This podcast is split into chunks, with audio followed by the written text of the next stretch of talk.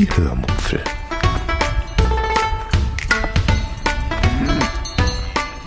Aus dem Tagebuch einer Allgäuerin.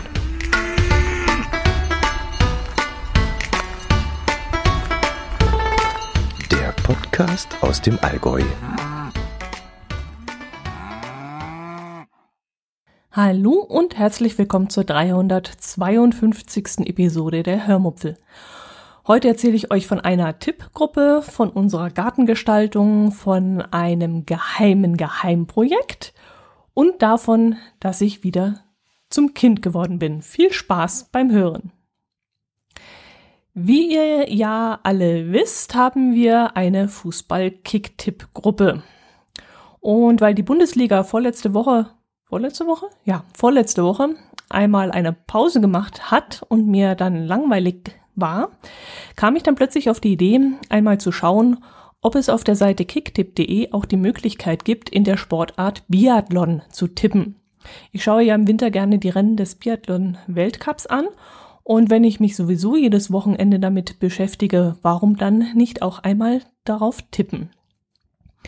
Also habe ich die Kicktip-App durchforstet und bin dann auch fündig geworden. Da gibt es tatsächlich eine Biathlon-Gruppe also habe ich mich da mal ganz vorsichtig angemeldet. Ich war mir nicht sicher, ob das kommerziell ist oder rein privat. Und äh, es hat sich dann herausgestellt, dass es wirklich privat ist. Und ich werde dann diesen Winter parallel zu den Rennen mich noch ein wenig in Tippfieber in Sachen Biathlon begeben. Vielleicht erinnert ihr euch, ich habe letztes Jahr auch einmal ein eigenes Tippspiel zur Dart PDC League angelegt und habe mich darin mal versucht. Und da war ich gar nicht mal so schlecht. Und ich habe mich jetzt zwar ein bisschen reinlesen müssen, ja klar, um einfach ein bisschen mehr mm, drumherum zu erfahren und zu lernen, wer da gerade den Ton angibt und wer überhaupt dort mitmischt in den oberen äh, Bereichen. Und äh, ja gut, aber darauf, da gab es dann auch immer wieder Überraschungen. Also da ist gleich der Favorit auf den Titel, ist dann gleich in der ersten Runde, glaube ich, sogar ausgestiegen. Und ja, aber das macht den Reiz ja eigentlich auch aus. Äh, aus diesem Grund finde ich auch das Tippen im Biathlonsport recht spannend, denn auch hier hat man so zwar seine paar Kandidaten, die dieses Jahr auch wieder mit vorne mitlaufen werden, aber es kann auch dort durchaus sein, dass die eine oder andere Nation auch ein paar Athleten hervorbringt, die neu mitmischen. Dadurch, dass äh, Martin Foucault nicht mehr dabei ist, fällt da schon mal ein Favorit von vornherein raus. Aber die Bö-Brüder, die sind noch dabei. Und ja, und auch den Franzosen, den traue ich dieses Jahr auch einiges zu, auch wenn Martin Foucault nicht mehr dabei ist. Bei den Deutschen, da bin ich mir noch nicht so ganz sicher. Mich würde es ehrlich gesagt wundern, wenn Pfeiffer oder Doll ähm, um den Weltcup-Sieg laufen würden. Aber die da Daumen drücke ich denen natürlich trotzdem und ja, wieso eigentlich auch nicht? Warum sollten sie nicht, also vorne mitlaufen werden sie auf jeden Fall. Und ähm, ja, in so einer turbulenten Zeit, dann gibt es vielleicht auch die Chance, den Sieg einzufahren. Äh, ja, das gleiche gilt übrigens auch bei den Damen. Da gibt es die Vira und ein, zwei Norwegerinnen und ich glaube auch noch eine Schwedin. Und bei den Deutschen vielleicht die ähm, Denise Herrmann. Aber das war's dann leider auch schon. Es fehlen so ein bisschen bei den Deutschen die Nachwuchsläuferinnen. Die sind leider noch nicht in Sicht. Na, ich bin jedenfalls gespannt, was diese Saison so bringen wird und freue mich dann riesig, dass ich mit dem Tippspiel nun zusätzlich noch einen Anreiz habe, mitzufiebern. 68 Rennen wird es geben. Die Saison geht vom 28. November bis zum 21. März. Soweit es Corona zulässt natürlich. Dass die Rennen dann ohne Publikum vor Ort stattfinden werden, ist so gut wie sicher, denke ich mal. Ich habe jedenfalls nichts anderes Lautendes gehört.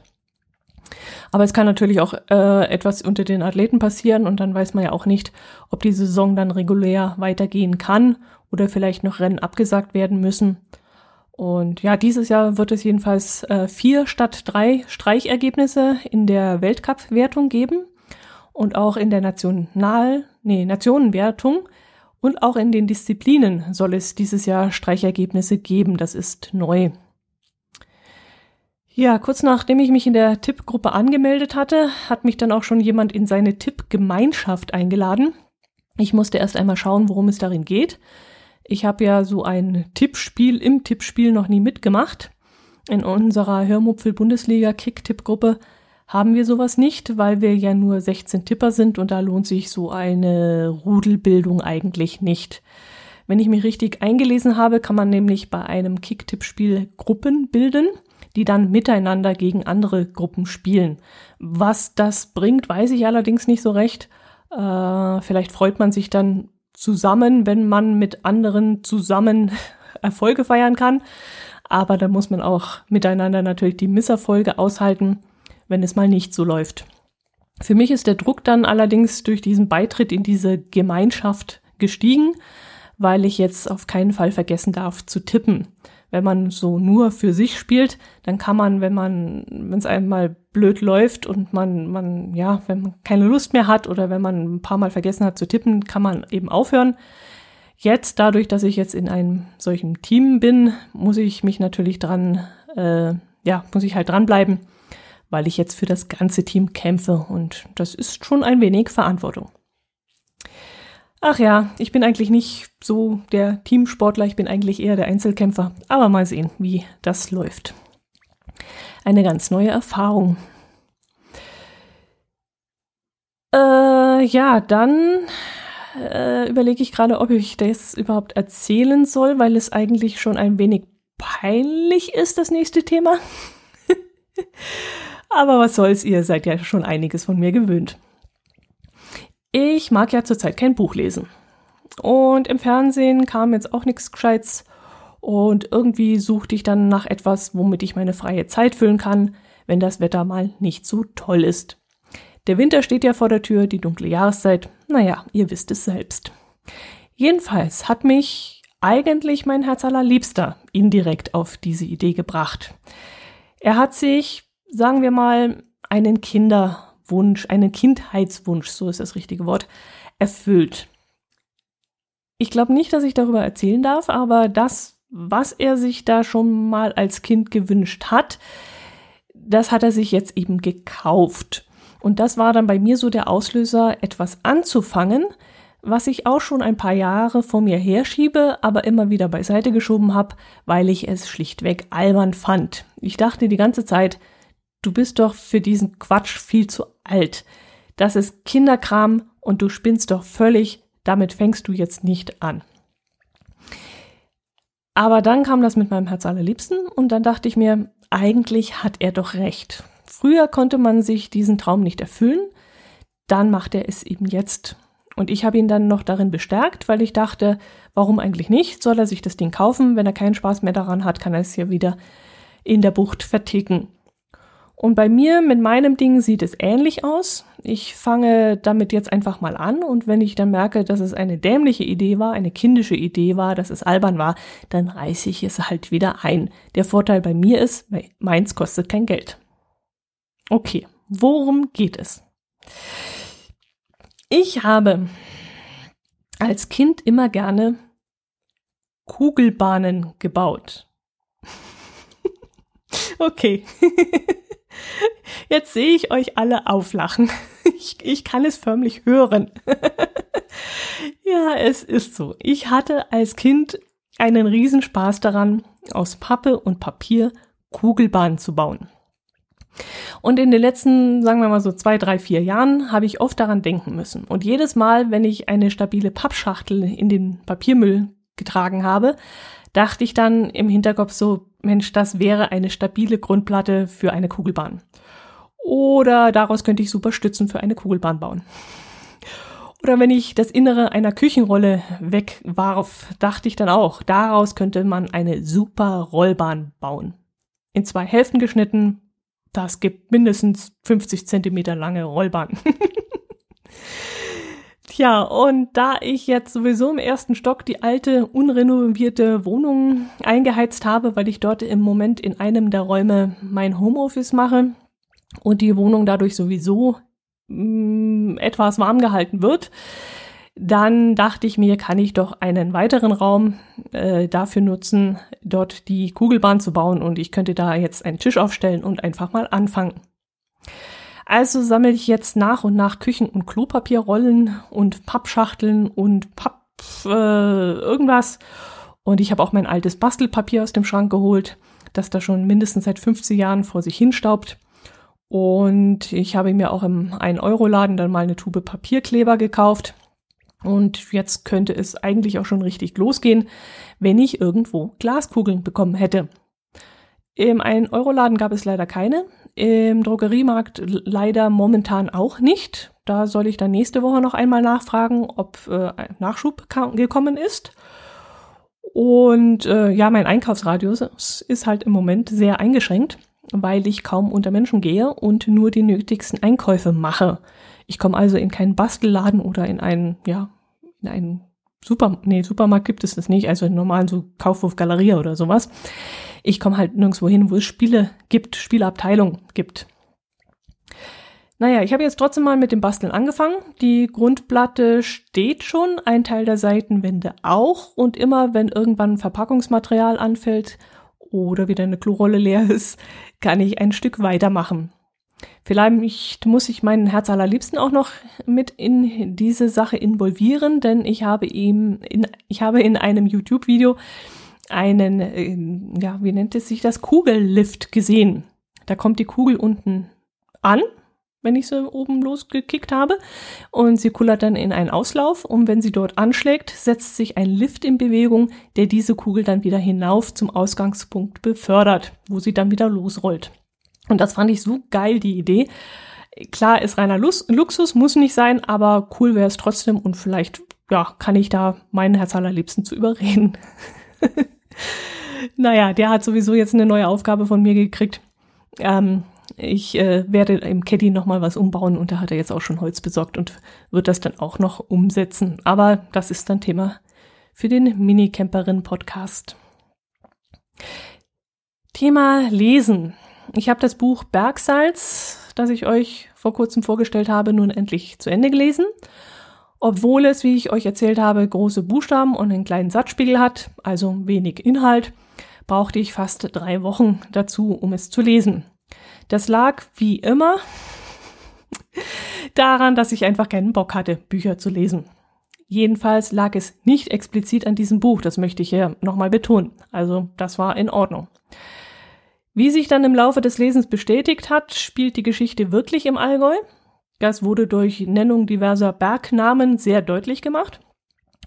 Und was hatte ich euch erzählt, was ich mir vom Inhalt noch gewünscht hatte? Ja, genau. Ich hatte gehofft, dass die Autorin noch tiefer in die verschiedenen Personen einsteigen würde und mir die verschiedenen Lebensgeschichten dieser Leute näher bringen würde.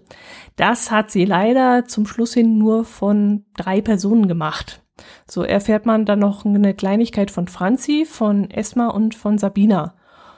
Ja, und weil das Buch dann doch sehr dünn ist, ist das leider nicht viel, was man von ihnen erfährt. Also es wird wirklich nur ganz kurz angesprochen. Es wird nicht bis in die Tiefe eingetaucht. Ja, eigentlich nur eingedippt sozusagen. Also im Grunde hätte ich mir gewünscht, dass das Buch mindestens drei bis viermal so lang wäre und man viel, viel, viel mehr von diesem Menschen erfahren hätte. Schade eigentlich. Alles in allem kann ich euch das Buch trotzdem empfehlen, wenn ihr die günstige E-Book-Version kauft oder eben auf das Taschenbuch wartet. Und ich würde vermutlich auch ein weiteres Buch von der Autorin lesen, äh, würde aber vorher gucken, ob es auch nur wieder so ein dünnes Ding ist, weil ich nicht noch einmal so angefüttert werden möchte äh, und dann ja enttäuscht werden möchte, sondern viel tiefer in die Geschichte beziehungsweise in die Geschichten der Protagonisten eintauchen möchte. Gut, das war's zu diesem Buch. Ich ähm, hatte euch ja versprochen, euch da ein Update zu liefern. Jetzt zu einem anderen Buch und von einem geheimen Geheimprojekt. Ich hatte euch ja in der Episode 341 von meinem Buch erzählt, dass ich 2006 war es, glaube ich, angefangen habe zu schreiben. Und nachdem ich daraus mehr schlecht als recht vorgelesen hatte, haben sich ein paar von euch gemeldet und gemeint, ich könnte doch den Rest auch noch vorlesen.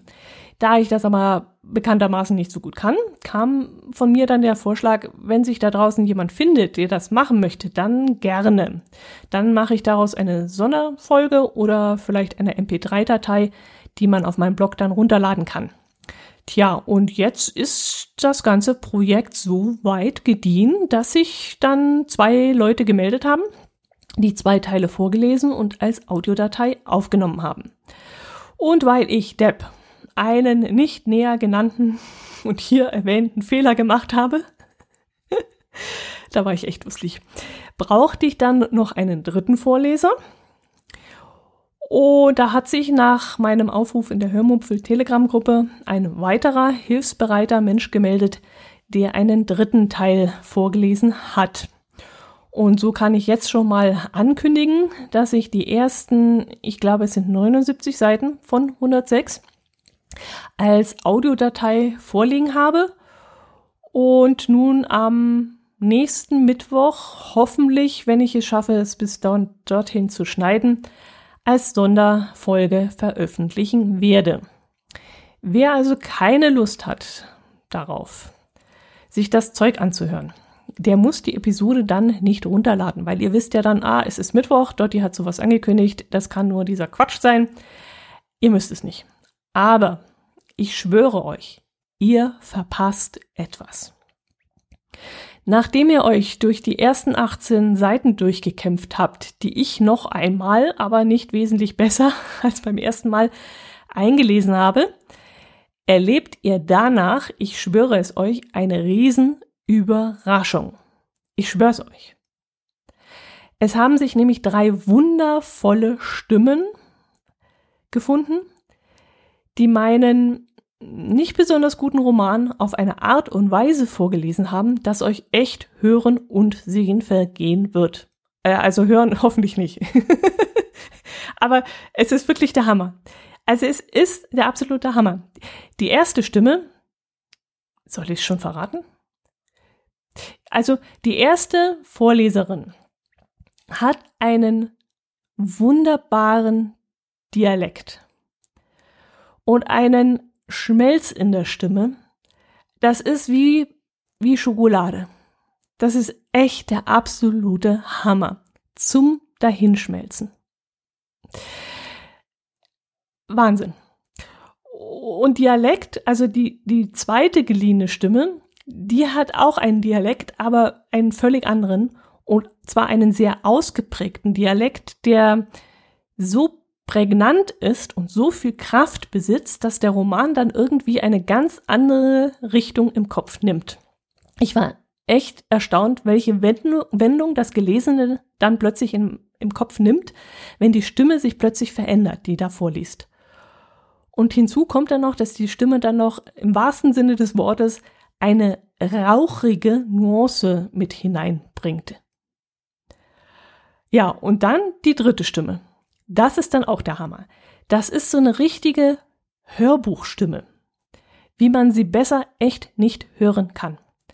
Kein Dialekt, nicht so bestimmt und ähm, so, so tiefgreifend wie die Stimme 2, nicht so, aber auch nicht so sanft und schwingend wie Stimme 1, eher so geradlinig, aber trotzdem betont und formgebend. Als ich die ersten Sätze gehört habe von dieser dritten Stimme, dachte ich nur, boah, der Typ sollte echt Hörbücher einlesen. Das ist der Hammer. Also, naja, jetzt hoffe ich, dass ich euch ein wenig neugierig gemacht habe. Hört euch das unbedingt an, was die drei aus meinem Projekt gemacht haben. Und dann will ich echt Kommentare haben. Also für die drei möchte ich dann von euch Kommentare haben, weil das ist. Und hört es am besten in einem Stück durch. Ihr könnt natürlich, ich werde Kapitelmarken machen, logisch. Es ist auch über eine Stunde lang. Ich glaube sogar anderthalb Stunden. Aber ihr hört euch das durch. Es ist, was das in dem, im Kopf macht, wenn dann plötzlich die Stimme wechselt, die Erzählstimme, und man trotzdem noch in der gleichen Geschichte drin ist. Es ist irre. Ein ganz tolles Erlebnis. Ach, Mensch, ich freue mich schon riesig drauf. Und ich hoffe, dass von euch Kommentare kommen. Das wäre mir wirklich, das wäre mir ein Herzensangelegenheit, dass da von euch irgendein Feedback kommt. Ja, dann erzähle ich euch jetzt noch von, nee, von der Klobürste erzähle ich euch nicht. das verschiebe ich auf nächste Woche. Ähm, das kann ich jetzt echt nicht machen. Oh Gott, oh Gott, oh Gott, oh Gott. Nee, das ist jetzt ein blödes Thema. Erzähle ich euch von der Gartengestaltung. Ja, davon kann ich euch berichten. Wir wollen ja nächstes Jahr unseren Garten komplett umgestalten. Und jetzt waren schon verschiedene Menschen da, die sich das einmal genauer angeschaut haben. Und da haben wir schon einiges erleben müssen. Was ein bisschen so gegen meine Erwartungen gegangen ist, ehrlich gesagt. Ähm, ihr kennt doch diese Gartengestaltungssendungen im Fernsehen. Es gibt ja einige davon. Ich kenne die Titel jetzt ehrlich gesagt nicht. Ab ins Beet sagt man jetzt auf Anhieb was. Dann gibt es, glaube ich, noch welche mit die Gartenprofis. Kann das sein? Keine Ahnung. Und mein Herz allerliebster schaut diese Sendung schon immer sehr gerne an. Aber seitdem es uns natürlich selbst betrifft, schaut er sie noch genauer an. Inzwischen ruft er mich dann auch immer wieder mal zum Fernsehgerät, damit ich Szenen daraus anschaue, wenn etwas Besonderes gemacht wurde oder besonders schön gemacht wurde. Meist kann ich mich aber nicht besonders gut in diese Sache reindenken, denn ich brauche immer ein bisschen was Plastisches, was Dreidimensionales. Weshalb wir dann auch schon in dem einen oder anderen Gartencenter waren, um dort ja im Grunde nur Steine anzuschauen, aber eben dreidimensional. Sprich, ich habe eine Mauer auch schon mal gemauert gesehen oder mal einen Terrassenboden gepflastert und da wir ja Steine für Mauern brauchen, Steine für Gehwege brauchen, Steine für Terrasse brauchen, war das schon mal ganz gut. Das war dann äh, ja schon ein ganzes Stück besser für mich. Da konnte ich mir dann vorstellen, wie das mal bei uns zu Hause aussehen könnte. Aber so im Gesamtblick mh, hatte ich äh, insgeheim doch immer noch Probleme damit. Außerdem ist dieser Garten ähm, also unser Garten so ein viereckiges Ding, also so ein schnurgerader Weg führt da zu unserem Haus hin. Und so lieblos stehen ein paar, ich glaube, drei, vier Bäume in gerader Linie vor der Terrasse. Das ist also ein ähm, Überbleibsel von vor 15 Jahren oder so. Also alles nicht besonders hübsch. Damit hat dann mein Schwiegervater in den 70er Jahren sogar eine Auszeichnung für schönster Garten im Dorf bekommen. Aber heutzutage gewinnst du damit im wahrsten Sinne des Wortes keinen Blumentopf mehr. Äh, ja gut, wo wollte ich jetzt eigentlich hin? Ich verhaspel mich schon wieder. Ach ja, wir sind also in diverse Baumärkte gefahren und haben uns dort Steine angeguckt. Und wir haben noch ein paar Gartenbaufirmen angerufen und gefragt, ob sie Interesse hätten, unseren Garten zu machen.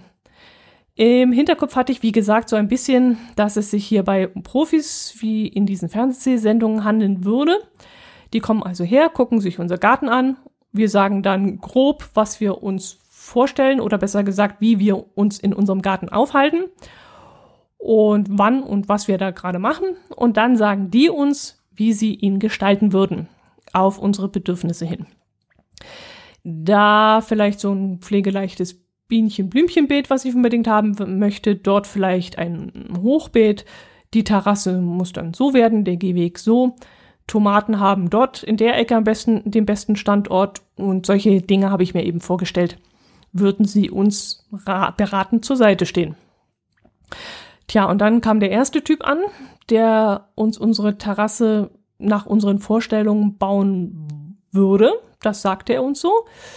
Ja, dann müsste man halt genaue Vorstellungen haben und das haben wir ja nicht. Also da hätte ich mir auch schon ja irgendeinen Rat gewünscht. Ähm, ich musste ihm dann die paar Ideen, die ich so im Kopf hatte, einfach mal so vor die Füße werfen. Und er meinte dann, ja, das ist gut, das kann er umsetzen, kein Thema. Aber eigene Ideen kamen von ihm da leider nicht. Er war halt eher so der Handwerker. Beim zweiten Handwerker war es dann ähnlich.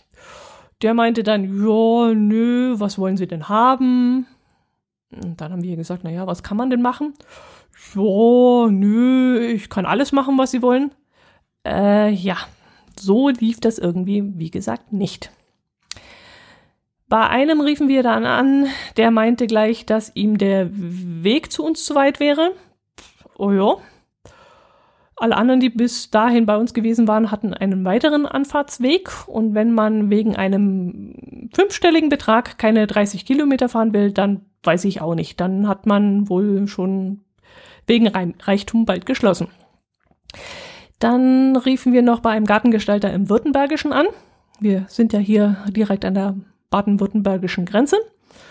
Und der hat uns dann erstmal versetzt. Ach so, das ist auch noch so eine Sache. Drei von vier Handwerkern haben uns beim ersten Termin erstmal versetzt. Zwei haben uns schlichtweg vergessen und haben auch nicht mal angerufen. Und der dritte, der hat wenigstens noch angerufen und gesagt, ihm sei was dazwischen gekommen. Ja, Handwerker. Egal. Wir haben ja noch Zeit, ist ja nicht so wild. Ähm, ja, der Gartengestalter aus dem Württembergischen, der hatte uns auch vergessen, hat sich dann einmal am nächsten Tag bei uns entschuldigt, da war alles in Ordnung. Ähm, und der hat dann gartengestalterisch doch ein paar Tipps parat für, gehabt für uns. Also nicht nur, da ziehen wir eine Mauer hoch und da sinken wir den Bordstein ab oder so, sondern er hat dann so Sachen gesagt wie, ja gut, Sie wollen Tomaten haben, da würde ich Ihnen den Standort empfehlen. Und ja, ein Beet macht an dieser Stelle keinen Sinn. Das würde ich lieber dorthin bauen, weil da ist Halbschatten. Und da vorne stellen wir noch den und den Busch hin, weil der blüht früh und dann können die Insekten schon Mitte Mai äh, etwas zu fressen haben und danach können sie ihre Bienchenblümchenwiese haben und dann äh, ist schon von Frühjahr weg bis in den Sommer an die Viecher gedacht. Ja, und das hat mir dann schon mal ganz gut gefallen. Dem haben wir dann auch mal die Maße des Gartens zukommen lassen und der wird uns jetzt auch mal ein Angebot machen. Ich bin schon sehr gespannt. Ich kann mir so gar nicht vorstellen, was da auf uns zukommt. Er hat dann auch schon mal durchblicken lassen, dass wir ihm auch Teile der Gartengestaltung vermitteln können. Das heißt, dass wir die Bäume vielleicht selbst fällen können und uns dadurch ein bisschen Geld sparen und die Mauer, die das Grundstück umgibt, können wir dann eventuell auch selbst einreißen oder einreißen lassen woanders. Und er macht dann halt den restlichen Teil. Also da war er auch sehr entgegenkommend und offen. Ach so, vielleicht sollte ich noch meine Vorstellung vom neuen Garten mal kurz beschreiben. Ich glaube zwar, ich habe das schon mal gemacht, aber vielleicht erinnert ihr euch ja daran gar nicht mehr. Also wir sind ja viel unterwegs und sind auch nicht so die Gartenarbeiter. Das heißt, der Garten soll pflegeleicht sein. Deshalb wird früher oder später ein Mähroboter übers Gelände fahren. Damit die fliegenden Insekten aber trotzdem noch etwas vorfinden, möchte ich gerne einen Abschnitt haben, wo eine farbenfrohe Blumenwiese wachsen kann. Wenn dort dann noch so ein, zwei frühblühende Büsche stehen, so wie es der Gartenbauer vorgeschlagen hat, die dann ab Mitte Mai schon Futter für fliegende Insekten bieten, dann wäre das natürlich super. Vor Mitte Mai brauchen wir eigentlich an Bepflanzung noch gar nicht zu denken, denn da liegt bei uns noch Schnee, beziehungsweise es ist bei uns nachts noch so kalt, dass alles erfrieren würde. In der Regel müssen bei uns die Eisheiligen einfach vorbei sein. Dann, äh, danach können wir uns eigentlich immer richten. Da ich aber, trotzdem ich nicht viel Arbeit damit ha haben möchte, trotzdem gerne abends nach Hause komme und mich um meine Tomaten kümmere, wäre es schön, wenn wir wieder irgendwo Töpfe mit Tomatenstauden hinstellen könnten. In Töpfen, so meine Erfahrung, gedeihen sie bei mir am besten. Und am besten stehen sie auch auf der Südseite unter einem Dach, wo kein Regen hinkommt. Da habe ich bis jetzt die ja, besten Ergebnisse erzielt. Mein Herz allerliebster meinte dann noch, ein Hochbett wäre, Hochbett, ja, ein Hochbett auf jeden Fall, ein Hochbeet wäre für mich doch auch ganz schön, wo man dann ein paar Salate und Kreuzer pflanzen könnte. Ich beschwere mich ja immer, dass die Kräuter auf der Küchenbank so schnell kaputt gehen. Und in einem Hochbeet könnte das vielleicht anders sein. Mal sehen. Und mit Pflücksalat habe ich auch ganz gute Erfahrungen gemacht. Das gelingt mir eigentlich auch immer mit meinem roten Daumen, den ich eigentlich habe. Gelingt mir das ganz gut. Die Terrasse wird bei uns vergrößert und überdacht. Dort hinauf soll dann ein breiter Zugang entstehen, über den wir dann später eventuell mit einem Rollstuhl ins Haus gelangen könnten, falls einer von uns im Alter darauf angewiesen sein sollte. Die Terrassentür ist jedenfalls schon darauf vorbereitet worden. Ansonsten haben wir auf unserem Grundstück noch ein paar Stolperfallen, die wir begradigen wollen oder die ich begradigen möchte.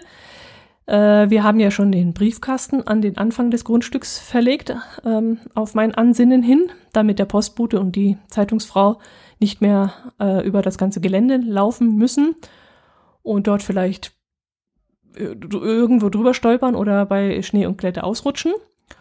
Und damit aber auch die restlichen Besucher, die sicher zur Tür gelangen müssen, auch dorthin gelangen können, müssen wir noch auf dem Weg dorthin ein paar Kanten und Unebenheiten ausgleichen, die sich einfach im Laufe der vielen, vielen Jahre, in denen das Haus steht, ja, sich so breit gemacht haben.